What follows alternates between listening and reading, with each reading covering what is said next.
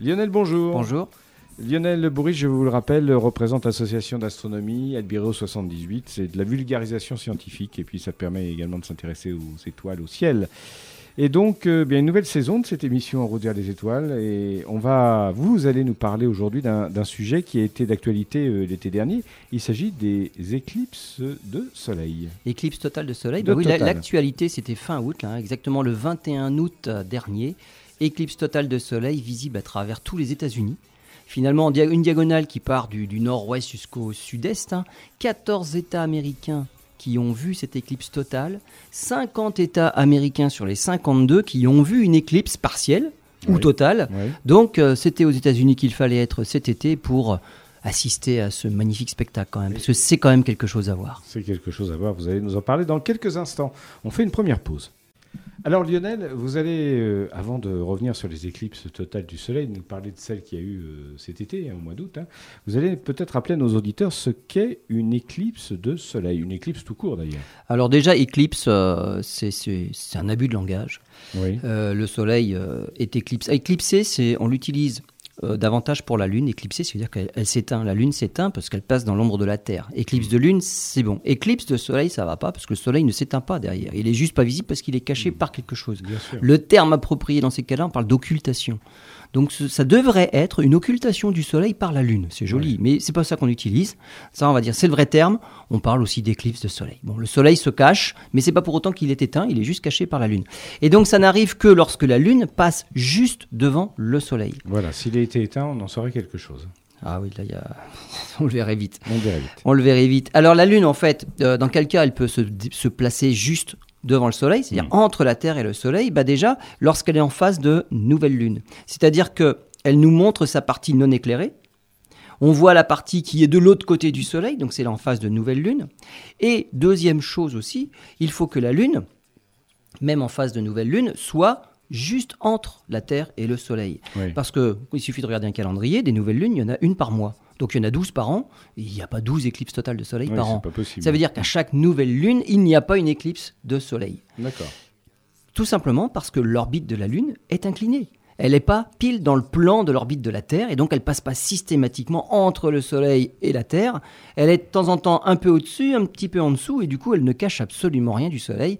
Et la plupart du temps, en nouvelle Lune, eh ben, on la voit juste pas dans le ciel, mais elle passe pas devant le Soleil. Oui. Donc pour qu'il y ait éclipse, il faut qu'elle grignote au moins une petite partie du Soleil, c'est-à-dire qu'elle soit pas trop inclinée par rapport à l'orbite de la Terre. Si elle grignote un tout petit peu du Soleil, on est en éclipse partielle. Si le centre de la Lune passe au centre du Soleil, là, il pourra y avoir éclipse totale. C'est quand même là le plus beau. C'est un phénomène extraordinaire.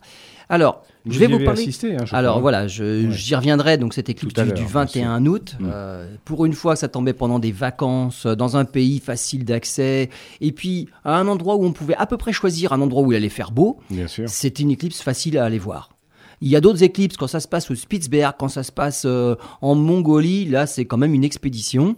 Et puis dans des pays où il n'y a pas forcément du beau temps assuré, euh, y aller juste, alors, on n'y va pas juste pour ça, on fait aussi du tourisme parce que quand même c'est une éclipse, c'est quelques minutes, on va dire. Juste pour quelques minutes faire l'aller-retour, c'est quand Ça même fait un peu cher. Alors, une éclipse de, de- une éclipse de soleil, en fait, ça suit un cycle. Et on va voir pourquoi c'est lié à l'éclipse du 11 août 99 qu'il y avait eu lieu en France. Comment ça? C'est lié, en fait. Ah ouais. C'est-à-dire que le mouvement de la Lune, la Lune tourne autour de la Terre en un peu moins d'un mois, en 29 jours, on retrouve l'enchaînement des mêmes phases lunaires. Ce qui nous intéresse dans ces phases-là, c'est la phase de nouvelle Lune. Hmm. Pendant ce temps-là, la Terre tourne autour du Soleil aussi, en un an. Quand on enchaîne tous ces mouvements-là, pour revenir à une lune qui passe juste au centre du soleil et avec des éclipses qui s'enchaînent les unes à la, à suite des autres, on arrive sur un cycle qui dure 18 ans, 10 jours et quelques heures. Ah, c'est précis. Ce cycle-là, ça s'appelle le Saros. Et tous les Saros se reproduisent les éclipses à l'identique. Ça veut dire quoi, Saros? Alors le Saros, c'est simplement le nom qu'on a donné à, à ce, à ce fameux cycle-là. C'est les Grecs qui l'avaient trouvé, hein, donc ça date de l'Antiquité déjà. Bien sûr. Ils s'étaient rendus compte que les éclipses se répétaient, tous ces fameux 18 ans. Finalement, c'est quoi? C'est un, c'est un, un- un- le, le plus petit commun multiple, en fait, on appelle ça comme ça, hein, même en maths. hein. Quand vous prenez le mouvement de la Terre autour du Soleil, le mouvement de la Lune autour de la Terre, le plus petit commun multiple, c'est-à-dire quand est-ce que ces mouvements-là se reproduisent à l'identique, eh ben, il faut 18 ans, il faut exactement 223 mois. Et au bout de 223 mois, on recommence les mêmes choses. Alors il y a des saros qui sont riches en éclipses, dans lesquels on va avoir 94 éclipses. Et il y a des saros un petit peu moins riches, on va dire, où il n'y a que 78 éclipses. Ça, c'est parce qu'en plus, la Lune n'est pas sur un cercle parfait autour du Soleil, Ah, autour de la Terre. C'est plus une ellipse. C'est une ellipse, voilà. Il y a des Bien fois sûr. où elle est plus proche, il y a des fois où elle est plus éloignée. Et donc, du coup, ces petites irrégularités-là dans son orbite font que bah, les éclipses sont quand même pas toutes identiques. Mais ce Saros qui dure 18 ans, 10 jours et quelques heures, eh ben regardez, le 11 août 1999, vous rajoutez 18 ans, 10 jours, vous êtes le 21 août 2017. C'était l'éclipse qui s'est déroulée aux États-Unis à la fin du mois d'août. D'accord. Alors les quelques heures en plus, parce que bah, le mouvement il n'est pas parfait, c'est pas juste 18, 18 ans, on, 10 jours. C'est 18 ans, 10 jours, parfois 11 jours, et quelques heures. Ça fait que l'éclipse qui a eu lieu en France en 99, elle ne pouvait pas avoir lieu à nouveau en France en 2017. Ces quelques heures-là ont fait que la Terre a tourné un petit peu et il fallait se trouver aux États-Unis pour la voir. D'accord. Et si on poursuit le raisonnement, dans 18 ans, 10 jours et quelques heures, eh ben, il y en aura bien une. On va se retrouver le 2 septembre 2035, Où ça? Mais là il faudra aller encore un petit peu plus à l'ouest, Oui. en plein Pacifique, alors le Japon et tout ça. Il faudra aller au Japon. Donc encore un petit peu plus à l'ouest. En 99 c'était en France? En 2017, c'était plus à- l'ouest, c'était les États-Unis. En 2035, donc un Saros supplémentaire, faudra être en plein Pacifique. Ça va traverser le Pacifique. Donc, ce qui fait qu'on peut bien à l'avance savoir où ça se produira. Absolument, Ah, mais les éclipses, on appelle ça des éphémérides. Oui. On connaît les mouvements Voilà. des astres, c'est très Bien précis. On peut déjà savoir, même en l'an 3000, euh, quand est-ce qu'il y aura des éclipses et où elles auront lieu et où il faudra se déplacer sur Terre pour assister à ces fameuses éclipses. Vous me noterez les, les dates, hein, ça m'intéresse. Bon, bah, le- le- Alors des éclipses, il y en a quand même régulièrement. hein. Il y en aura une autre au Chili, par exemple, le 2 juillet 2019. Hmm. Voilà, celle-là, on la connaît aussi. Chili, c'est pas trop difficile d'accès, c'est un pays on peut, on peut facilement y aller. Donc un petit peu au nord, alors un petit peu au nord. Alors pour ceux qui connaissent au nord de la Serena, alors c'est on va dire 600 km au nord de Santiago. Il y aura une éclipse totale de soleil qui va se dérouler au Chili, 2 juillet 2019. Voilà, on peut commencer à préparer les billets. Bon, très C'est bien. prévisible largement à l'avance. Donc, voilà un peu ce qui se passe, et voilà ce- cette histoire de Saros, c'est que les éclipses se déroulent à l'identique. Il y a autant d'éclipses, alors de soleil, de lune, il y en a des totales, des partiels, il y en a même des annulaires. C'est-à-dire? Alors les annulaires, c'est quand la Lune se trouve sur son orbite à l'endroit le plus loin de la Terre. Si elle est à plus de 400 000 km, 410 000 km de la Terre, la Lune est paraît un petit peu plus petite dans le ciel. Au moment où elle va passer juste devant le Soleil, elle a beau passer au centre du Soleil, on va appeler ça une éclipse centrale, elle passe au centre. Elle sera trop, trop petite pour tout cacher. Et donc il restera un anneau de Soleil tout autour qui ne sera pas caché. Et donc on appelle ça une éclipse annulaire. Ce Voilà. sera un anneau. Le centre est caché mais pas le tour. Et alors là, bien. Impossible de regarder à l'œil nu. Il faudra des filtres. Le moindre petite parcelle de soleil qui n'est pas cachée par la Lune, c'est trop brillant pour les yeux. Il faudra des filtres solaires. Mais c'est important que vous reveniez sur cet élément, même si ce n'est pas le sujet principal de cette émission. Mais prudence, prudence, prudence. Absolument, absolument. Vous voulez devenir aveugle, vous regardez une éclipse. Voilà, il suffit de regarder même quelques secondes. On se force à regarder le soleil pendant Mm. 10 secondes, pendant 20 secondes ou 30 secondes. Ça y est, on a, on, a abîmé irrémédiablement les cellules sur la rétine. Donc quand on entend certains présidents se, se- se vanter, se targuer d'avoir observé le soleil à l'œil nu, c'est idiot. C'est Je- simplement idiot. Il ne faut pas. Je ne vois pas de qui vous parlez. Je ne sais plus, non, j'ai oublié le nom. Oui. Il ne faut pas. Il faut des filtres. Avec des filtres solaires, le spectacle est magnifique. Pourquoi s'en passer Bien sûr. Par contre, quand la Lune est un petit peu plus près, c'est-à-dire qu'elle a la taille suffisante pour bien cacher le Soleil, et on imagine même, elle est au plus près sur son orbite, et au plus près c'est 380 000 km. Là, elle est même bien plus grosse que le Soleil, elle va le cacher pendant plus de 7 minutes. C'est les éclipses totales les plus longues qu'on puisse voir. Pendant 7 minutes, la Lune est entièrement devant le Soleil, et là, il fait nuit. On voit les principales étoiles, et on, alors, ce qui est marrant, c'est que c'est l'inverse d'un lever de soleil ou d'un coucher de soleil. C'est pas, c'est l'horizon n'est pas sombre. C'est au-dessus de nous, c'est la nuit, et tout l'horizon tout autour, il fait jour. Parce que au-delà de ce, chap- de ce chapeau d'ombre, en fait, hein, l'ombre de la lune nous passe dessus, mais à l'horizon, il fait encore jour, grand jour, et c'est un, c'est une luminosité ambiante qui est tout à fait particulière. C'est spécial à ce genre de phénomène-là. Et donc, on va voir justement Qu'est-ce que nous permettent de voir ces éclipses de soleil lorsqu'il y a éclipse de soleil? Parce que ça nous permet de voir des parties du soleil qui sont purement et simplement invisibles tout le reste de l'année. Voilà, c'est un intérêt scientifique ça autre qu'esthétique. Absolument. Hein, d'accord, on se retrouve dans quelques instants. Alors Lionel, euh, on parlait de, la beauté, vous nous parliez il y a quelques instants de la beauté des éclipses, du, spectacle fantastique, qui d'ailleurs un argument souvent touristique pour les régions qui, qui, sont touchées, mais ça a aussi un intérêt scientifique et pour l'astronomie, parce que j'imagine qu'on peut observer des phénomènes que normalement on n'observe pas. Eh bien oui, lorsque la Lune cache la partie la plus éclairée du Soleil, c'est-à-dire le centre du Soleil, hein, la boule, hein, la sphère, euh, ça permet de voir autre chose. Et il y a autre chose à voir sur le Soleil. Alors le Soleil, on va voir un petit peu qu'est-ce qu'il y a à voir sur le Soleil. Il y a, alors il y a un cœur qui est invisible. Hein. Le Soleil, c'est quoi? C'est une grosse boule de matière euh, qui est sujette à des réactions thermonucléaires, mais ça c'est le cœur du Soleil. Une petite boule de quelques centaines de milliers de kilomètres, mais simplement au centre, 15 millions de degrés, ça on ne le voit pas. Par contre, on sait que ça existe parce que c'est là où il y a les réactions thermonucléaires, c'est là où le rayonnement est fait, c'est là où l'énergie est produite.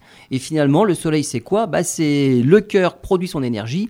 Cette énergie-là, cette chaleur-là se propage vers les couches les plus externes et finit par sortir de la surface du Soleil finalement l'énergie arrive sur Terre. C'est bien pour ça qu'il fait jour, c'est pour ça qu'il fait chaud. S'il n'y avait pas de soleil, il ferait vraiment froid tout le temps. On est à la bonne distance pour qu'il fasse pas trop chaud ni trop froid finalement, mais ça, ça vient simplement du cœur du soleil. parenthèse, d'ailleurs, quand on observe, mais d'un point de vue purement esthétique, une, une éclipse, on sent l'importance du soleil.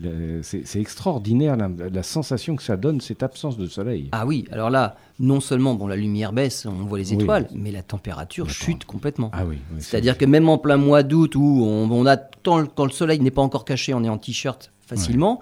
Euh, dès que le soleil est complètement caché, il fait nuit, euh, il fait frais, on remet, on remet la petite laine. Hein. Voilà, c'était, je referme la parenthèse. Absolument. Lorsque l'énergie est stoppée bah, par la Lune, par exemple, hmm. on n'a plus d'apport d'énergie, on sent vraiment la différence. Bien sûr. Donc, le soleil, c'est une boule d'énergie qui rayonne dans tout le système solaire. Alors si on est trop loin, finalement, il reste plus grand-chose, et puis on a des planètes de glace quand on va très très loin. Si on est trop près, c'est l'inverse, c'est une vraie fournaise, et donc sur Mercure, il, fait, il, fait 3, il fait 300 degrés, c'est trop chaud. Euh, donc le Soleil, c'est le cœur qui produit de l'énergie. Qu'est-ce qu'on en voit, nous, les astronomes? On ne voit que la surface. Des 15 millions de degrés au cœur du Soleil, il en reste à la surface 5800 degrés. Ouais, ça bien baissé. C'est hein. déjà pas mal, 5800 hmm. degrés, mais finalement c'est une boule qui rayonne plutôt dans le orange. Il y a des étoiles qui sont beaucoup plus énergétiques et qui rayonnent 10 000 degrés. Là, on est dans le blanc-bleu. Il y a des étoiles finalement qui sont un petit peu moins énergétiques que le Soleil, qui sont plutôt rouges parce qu'il fait 3000, 3500 degrés. Donc, la chaleur qui sort d'une étoile donne en plus directement la couleur de l'étoile. Ça, c'est dans le spectre, on va dire. chaque température correspond à une couleur. Le Soleil, c'est plutôt dans le jaune-orange parce qu'il est à 5800 degrés à la surface. Quand on regarde le Soleil avec des instruments adaptés, donc les filtres, on peut avoir des instruments qui grossissent et voir la surface du Soleil de près. Ça, ça ne gêne pas du tout. On voit ce qu'on appelle la photosphère. La photosphère, comme son nom l'indique, photo, c'est là où les photons sortent et c'est ce qu'on peut voir en lumière visible. Hmm. Donc on voit la surface du Soleil. Qu'est-ce qu'on voit de la surface du Soleil? Eh bien on voit exactement ce que l'on voit d'une casserole d'eau bouillante. C'est-à-dire des gros bouillons, des remous. Eh ben, ce sont les remous de la chaleur qui remonte du, sol, du fond. C'est la même chose. C'est exactement la même chose. On, ça bouillonne à la surface. Alors, le bouillonnement à la surface se traduit comment? Par des grosses cellules de convection, comme dans la casserole d'eau bouillante, il y a des remous qui viennent du fond de la casserole, puisque c'est par le fond qu'on chauffe. Mhm. Et finalement, l'eau la plus froide à la surface, une eau plus froide et plus dense, ça va couler vers le, vers le bas. Et puis l'eau la plus chaude, la moins dense, remonte à la surface. Et puis finalement, c'est ce phénomène de remous-là. Et on voit des gros remous à la surface de la casserole. Sur le Soleil, on voit des gros remous aussi, sauf que c'est à une échelle autrement plus grande.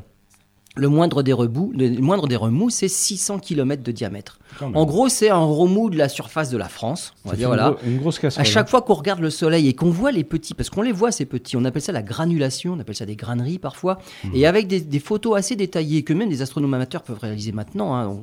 on, a du matériel qui permet de voir vraiment des détails. On voit ces, ce bouillon-là et on voit que ça bouge. Quand on fait des time-lapse, donc des, des films qu'on repasse euh, à allure plus rapide, en accéléré, on se rend compte que eh ben, ça boue comme dans une casserole.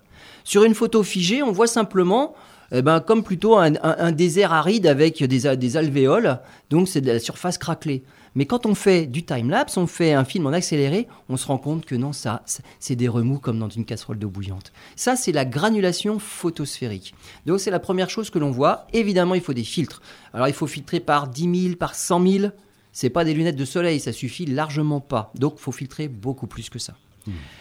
Si on change de filtre et qu'on regarde un petit peu plus dans le rouge, on va, euh, on va mettre en évidence ce qu'on voit avec l'arrêt de l'hydrogène. L'hydrogène, bah, le Soleil, c'est de l'hydrogène. En son cœur, le Soleil ne fait que transformer de l'hydrogène en hélium, mais l'hélium, on n'y a pas accès. L'hélium, il est au cœur du Soleil.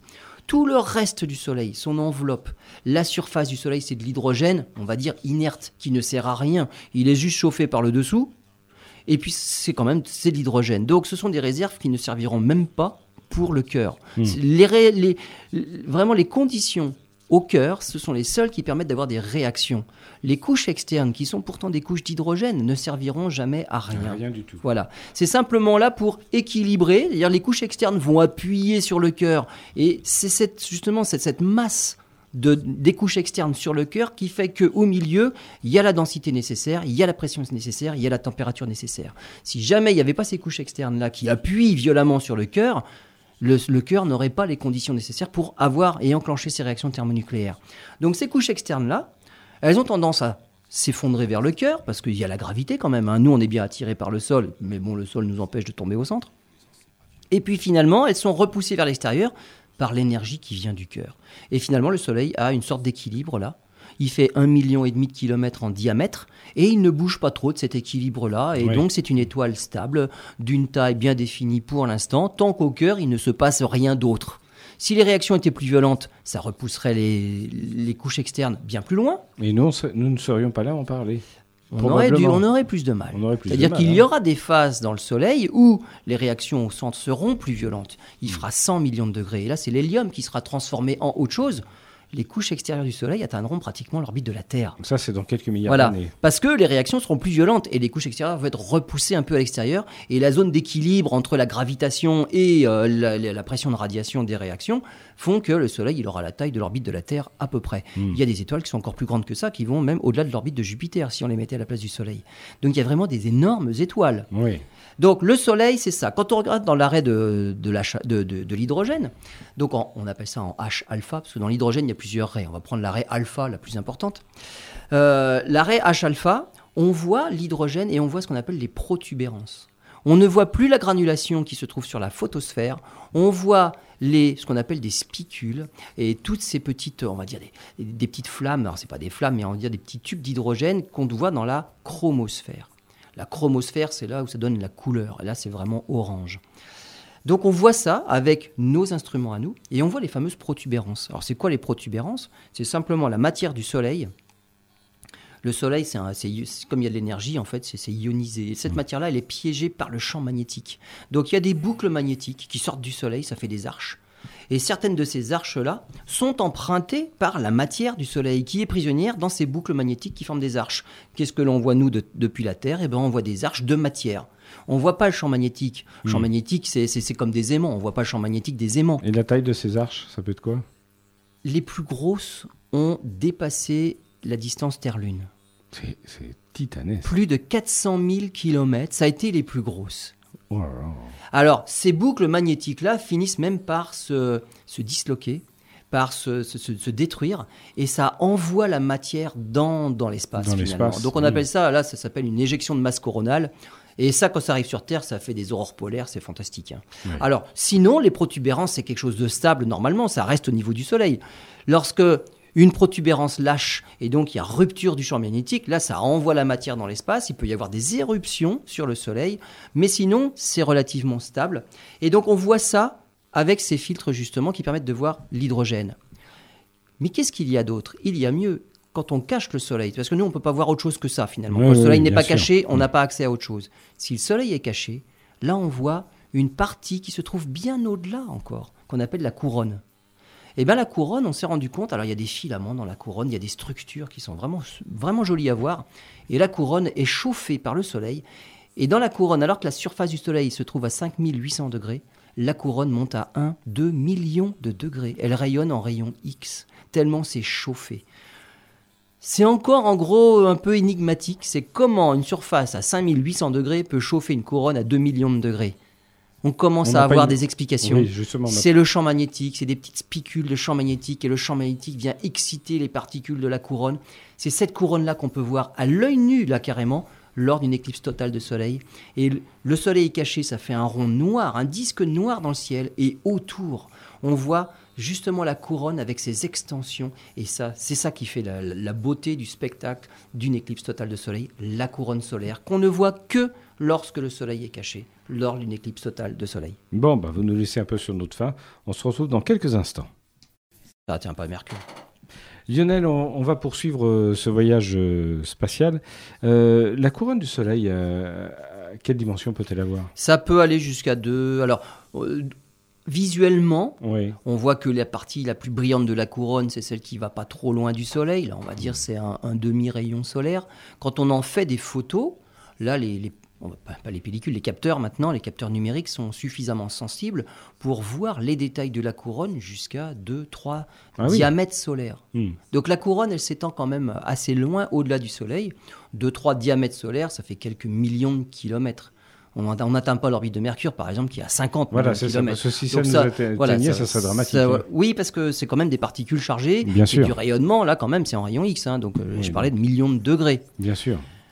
Lorsque la Lune cache le Soleil, on appelle, donc ça le fait écran, on peut créer un écran grâce à des appareils particuliers qu'on appelle des coronographes. Alors c'est un Français qui avait inventé ça, Bernard Liot, coronographe. Mm. Et donc on peut recréer ces conditions-là artificiellement grâce à un appareil qui va venir cacher le Soleil comme si la Lune passait devant le Soleil. Et à ce moment-là, on peut aussi étudier la couronne solaire. D'accord. Donc il faut un écran particulier. C'est aussi cette technique-là qui sera utilisée dans un avenir très proche pour étudier les exoplanètes, les planètes autour des autres étoiles. Parce que les autres étoiles, elles brillent beaucoup par rapport à leur planète. Si on cache le rayonnement des étoiles, on voit tout ce qui se passe autour. Et donc cette technique de coronarographie, donc on, va, on met un coronographe, on met un écran qui vient masquer la, la- la lumière directe, violente de l'étoile, Oui. et on voit ce qui se passe. on voit ce qui se passe. Et ça nous permet de savoir quand il y a des variations ce que c'est. Absolument. Et donc voilà, la, la couronne solaire, on y a accès et on la voit à l'œil nu. Là, il faut plus de filtre parce que c'est pas si brillant que ça. Il fait nuit à ce moment-là. Donc en période de pleine éclipse totale. Et l'éclipse du 21 août a duré 2 minutes 24 euh, dans le Wyoming, par exemple. Donc pendant 2 minutes 24, on a pu voir ce disque noir dans le ciel avec les extensions de la couronne autour. Mm. Ça, c'est fabuleux. C'est vraiment un spectacle à voir finalement. hein. C'est c'est assez amusant la façon dont vous vous exprimez depuis tout à l'heure parce qu'on on- vous nous avez dit on va partir, on va partir vers l'aspect euh, scientifique et en même temps l'aspect poétique et esthétique euh, Ben, demeure. Bah oui, mais c'est On quand peut même. pas séparer les, on peut pas séparer ces deux aspects. On peut pas. Alors, c'est deux choses différentes. On Oui. se fait plaisir avec l'aspect esthétique. Et puis, alors nous, au niveau amateur, on n'étudie absolument rien. C'est quand même les astronomes professionnels Bien qui sûr. étudient la couronne, Mm. qui étudient mais quels sont les mécanismes. Alors, le champ magnétique joue un rôle important. Ils ont des appareils spéciaux. On a des satellites qui sont maintenant dédiés à l'étude du Soleil, qui sont placés en orbite et qui ne font que étudier le Soleil. Donc, heureusement, grâce à ça et grâce à- au tout dernier télescope sur Terre, on a des télescopes solaires qui voient des choses fantastiques. On a une Oui. résolution maintenant. On, voit des détails, c'est incroyable. Là, on étudie le Soleil quotidiennement. Donc, on les met évidemment dans des, dans des endroits où il fait à peu près beau tout le temps. Donc, aux Canaries, par exemple. Par exemple. Il y a des télescopes solaires, euh, il y en a aux États-Unis. euh, on va pas les mettre dans des endroits où c'est plutôt nuageux. Hmm, je comprends. Alors, la couronne, euh, le soleil, les éclipses de soleil, ça nous a servi à une chose. C'est à prouver certaines des, on va dire, prédictions de la théorie de la relativité générale d'Einstein. C'est-à-dire. Alors Einstein a sa, sa- sa théorie de la relativité générale, c'était une théorie de la gravitation. Avec Newton, on avait appris que bah, chaque objet massif attirait les autres objets à lui. C'est le plus massif qui attire le plus les autres. Bien sûr. Euh, nous le voyons tous les jours. Si j'essaye de sauter, je finis par retomber au sol. J'essaye de sauter plus fort, donc plus haut, je retombe quand même au sol. Donc je ne saute pas assez haut, je suis attiré par la Terre. Ce qu'on voit pas, c'est que à chaque fois que je saute, je repousse un petit peu la Terre. Ouais, mais finalement, je la repousse de pas beaucoup. Hein. Ça doit pas se mesurer en micron non plus. hein. Donc, j'attire un petit peu la Terre. On va dire c'est négligeable. La Terre m'attire parce que l'objet le plus massif des deux, c'est quand même la Terre. Hmm. La Lune, c'est exactement pareil. la Terre attire la Lune, donc la Lune est prisonnière de la Terre. Euh, la Lune attire un petit peu la Terre aussi. C'est pour ça qu'il y a des effets de marée, notamment. Il y a des marées sur Terre, c'est la Lune qui attire la matière. Donc Newton avait dit la gravitation, voilà, ce sont des objets massifs qui s'attirent mutuellement. Einstein, alors la gravitation, c'est quand même une force. Une force, c'est quelque chose qu'on n'arrive pas à palper. C'est, qu'est-ce qui se passe entre la Terre et la Lune pour que ça s'attire? C'est assez abstrait cette, façon de voir. Einstein a, eu une idée. Pour lui, c'est une déformation de l'espace. C'est-à-dire qu'on imagine, on prend un matelas, sans aucune masse sur le matelas, finalement, c'est, une surface tout à fait plane. Si on met une boule de bowling au milieu du matelas, ça forme une cuvette. Pour Einstein et la relativité générale, c'est exactement cela qu'elle décrit, qu'elle décrit, c'est la répartition des masses va former des cuvettes dans l'espace. Mais je pensais que l'espace c'était du vide. J'ai pas dit que ça. Alors voilà, c'est le matelas là, ça devient un petit peu ambigu pour illustrer la chose. C'est une, image. D'accord. Il faut voir cette, histoire de, de cuvette là, hmm. mais c'est une cuvette de gravité. Il n'y a rien qui est tordu dans l'espace. C'est la gravité. Hmm. Mais par contre, on peut expliquer, bah, si un objet tourne dans la cuvette, il est bien prisonnier de la cuvette. Il faut une certaine énergie pour en sortir de la cuvette. Et voilà pourquoi nos fusées, si on veut les envoyer jusqu'à Pluton, il faut donner suffisamment d'énergie, sinon on reste en orbite autour de la Terre. Et on n'arrive pas à se retirer, à s'extraire de cette gravité-là parce qu'on n'est pas parti assez vite. Moi, quand je saute, je saute largement pas assez vite. Je ne peux pas m'extraire de la gravité terrestre. Bon, tant mieux pour moi, parce que je sais pas où j'irai après. Mais finalement, c'est ça. Je suis toujours prisonnier dans la cuvette formée par la Terre. Le Soleil, c'est pareil, sauf qu'il fait une sacrée cuvette, lui. Hein. Il est un peu plus massif. Hein. Pour s'échapper de la cuvette terrestre, on va dire, il faut partir à 11 km par seconde, 11,2. Pour s'échapper de la cuvette du Soleil, c'est 617 km par seconde. Donc la cuvette est bien plus prononcée dans le cas du Soleil.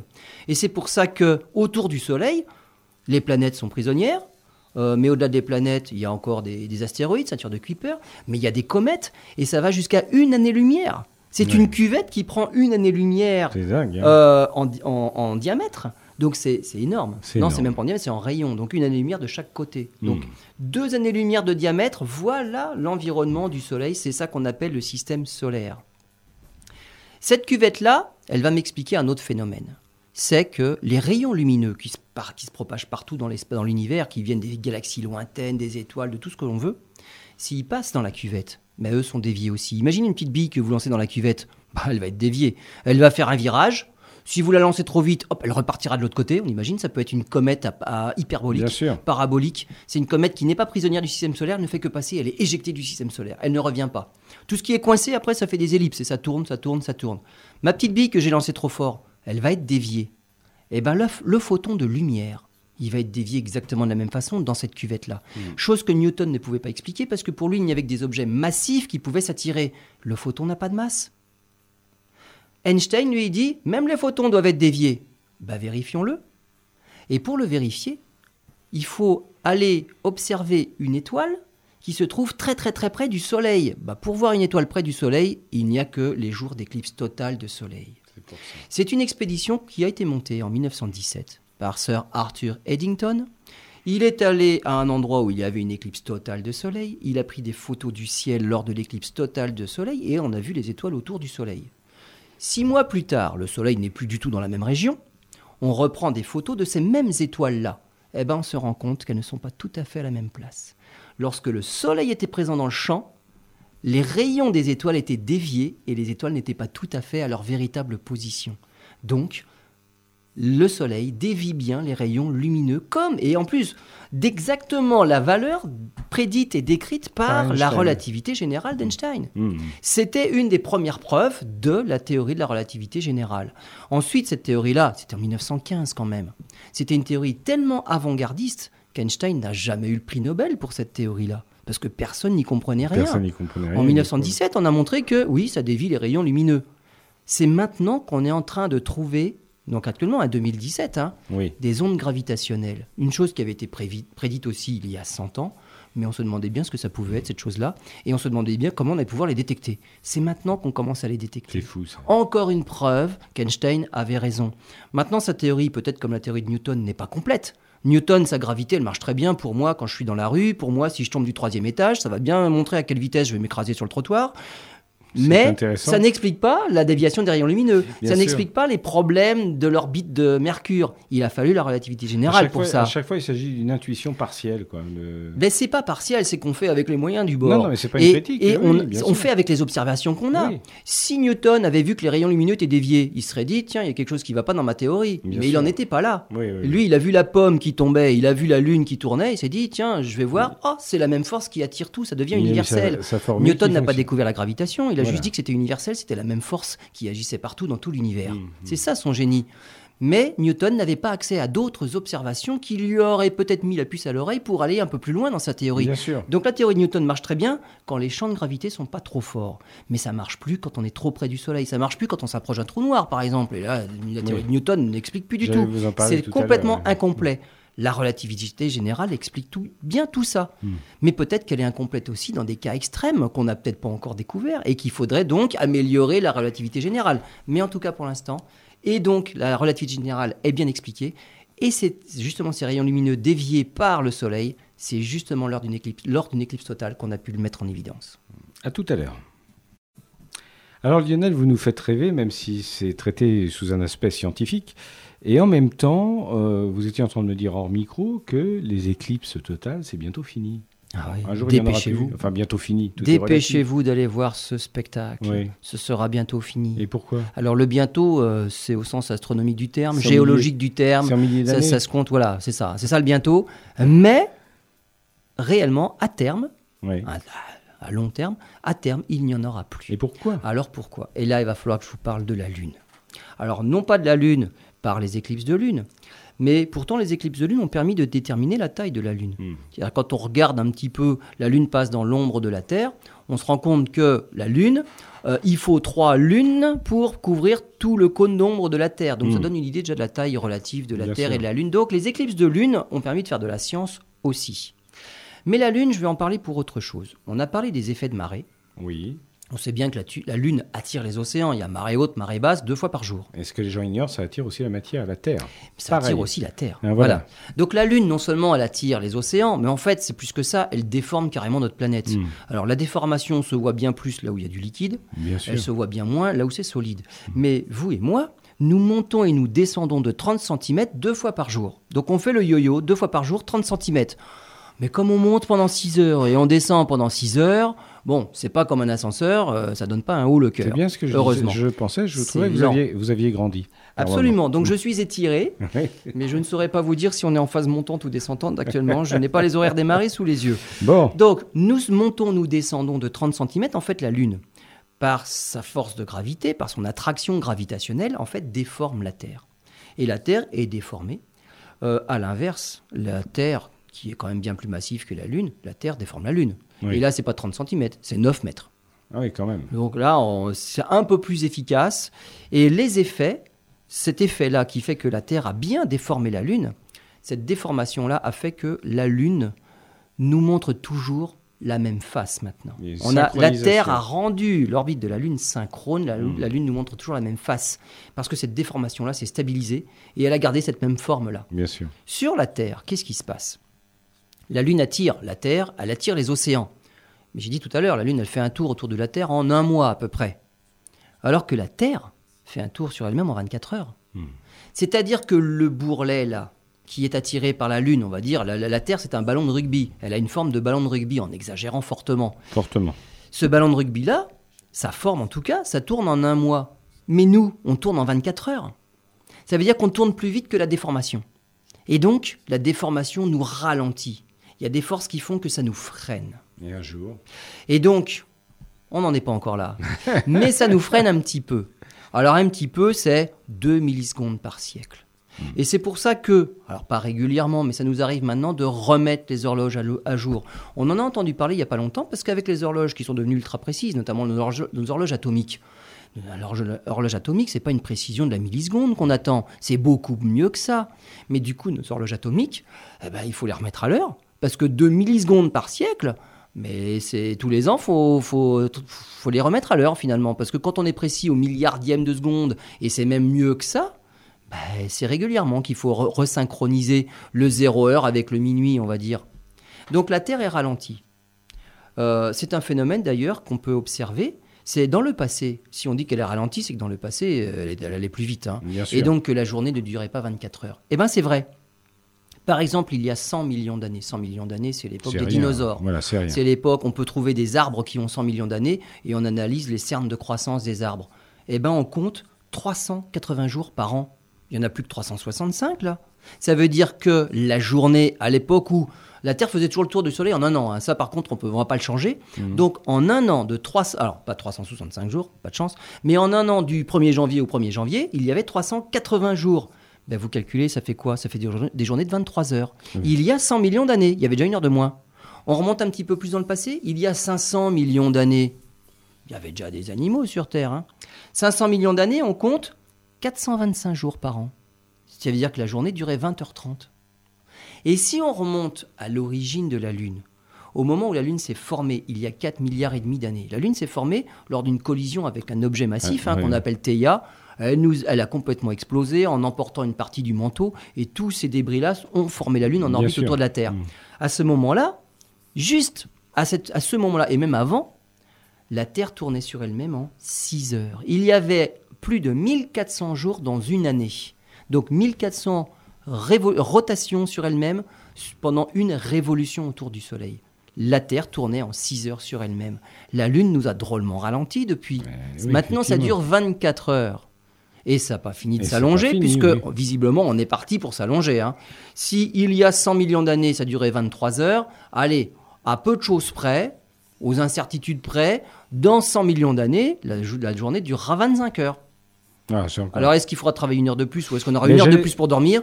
Je ne sais pas comment ce sera poser la réparti. question. Voilà, la euh, répartition des pour les horaires. 35 heures par semaine, ça va être compliqué. là. Mais en tout cas, il y aura moins de jours. Oui, oui, oui. Ah, oui, parce qu'il nous manquera 15 jours. Donc, dans l'année, il n'y aura plus que 350 jours Oui. au lieu des 365. Disons que. Mais les journées dureront 25 heures. Voilà, disons qu'aujourd'hui, euh, ça nous perturberait pas trop. Est-ce que ce sont des jours de travail qui vont être supprimés ou des jours de vacances? Je ne sais pas. Mais en tout cas, il y aura 15 jours de moins. Attention, il va falloir choisir. Pour, pour Bon. faire, pour faire du mauvais esprit, on va en parler à notre, à notre président. On peut Par essayer. exemple. Voilà. Mais on a le temps quand même. hein. Là, c'est 100 millions d'années. Ce ne sera pas pour notre génération. On peut préparer les projets de loi. On a le temps de le voir venir. Donc, la Terre ralentit. À cause des forces de marée de la Lune. Ouais. La Terre ralentit. Là, il y a un deuxième effet, parce qu'on était en train de dire qu'il y aura bientôt plus d'éclipse euh, totale de soleil. Il va bien falloir qu'on y vienne. Pensez à votre pati- à la patineuse, hein, patineur artistique. Il y a eu un championnat du monde il n'y a pas très longtemps. Une patineuse qui fait une toupie. Quand elle a les bras autour d'elle, elle tourne très vite. Oui. Et puis, qu'est-ce qu'elle fait pour ralentir? Parce que cette vitesse-là, elle a du mal à freiner quand Mais même. elle écarte les bras. Elle écarte les bras, elle se ralentit. Et je peux dire, alors la cause et les effets, c'est si on écarte les bras, on ralentit, ou pour ralentir, il faut écarter les bras. Hmm. Ou si on ralentit, les bras s'écartent. Euh, là, on a du mal avec la patineuse, mais en fait, dans la physique, c'est comme ça que ça marche. Vous aimez bien semer la confusion. Voilà. Euh, tout se transforme en fait. hein. Donc, si la Terre ralentit d'une Hmm. manière ou d'une autre, Oui. elle va transférer cette énergie de rotation qu'elle est en train de perdre dans une autre énergie. Elle la transfère à la Lune qui va aller un petit peu plus loin. C'est la patineuse qui écarte les bras. Et on le mesure. La Lune s'éloigne de 4 cm par an, 3 cm 8. Et ça, on le mesure, puisqu'il y a des réflecteurs laser sur la Lune qui ont Posés été par app- les missions voilà, Apollo, posés par les missions Apollo, donc elles sont vraiment allées là-bas. hein. Ouais, ouais. Elles ont vraiment fait quelque chose. Notamment, elles ont posé des réflecteurs laser. Mm. Et par exemple, à l'Observatoire de Nice, on a des lasers spéciaux, des, des instruments qui ne servent qu'à tirer sur la Lune au laser pour mesurer la distance précisément. Parce que l'orbite de la Lune, on la connaît bien, mais il y a des imperfections, il y a des petites irrégularités, et on peut mesurer ça. La Lune s'éloigne de 4 cm par an. Mais si la Lune s'éloigne chaque année un petit peu plus, dans notre ciel, elle sera de plus en plus petite. Et elle va arriver un moment où, même au moment où elle est le plus proche de la Terre sur son orbite, elle sera plus assez grande pour cacher complètement le Soleil. Donc, On en revient à nos éclipses totales annulaires tout à l'heure. Voilà, oui. Alors, ce sont des éclipses centrales, pas totales parce que tout n'est pas caché, mais centrales annulaires. Le Soleil ne pourra plus être caché totalement parce que la Lune ne fait que s'éloigner et elle sera de plus en plus petite dans notre ciel à mesure que le temps passe. C'est très lent cette histoire-là. Ça va prendre des milliards d'années, Ouais. c'est sûr. Mais c'est la tendance. On le sait, ça évolue comme ça. Donc il n'y aura bientôt plus d'éclipse totale. Alors le bientôt, faut le voir vraiment au sens large. Quand est-ce que ça va s'arrêter cette histoire-là? Pour l'instant, la Terre est ralentie. Pourquoi? Parce que le bourrelet qui est attiré par la Lune tourne beaucoup plus lentement que la rotation de la Terre. On tourne en 24 heures, le bourrelet c'est en un mois. Donc il y a frottement. Ça s'arrêtera lorsque le bourrelet ou lorsque la Terre tournera à la même vitesse que le bourrelet. Donc elle aura sa déformation définitive. Ça veut dire lorsque la Lune sera fixe dans le ciel de la Terre. Si vous allez sur la Lune, la Terre est fixe dans le ciel de la Lune. Elle ne se lève pas, la Terre ne se lève pas, ne se couche pas, elle est fixe. Si vous allez sur Terre, bah, la Lune tourne toujours autour de la Terre. Cette chose-là s'arrêtera.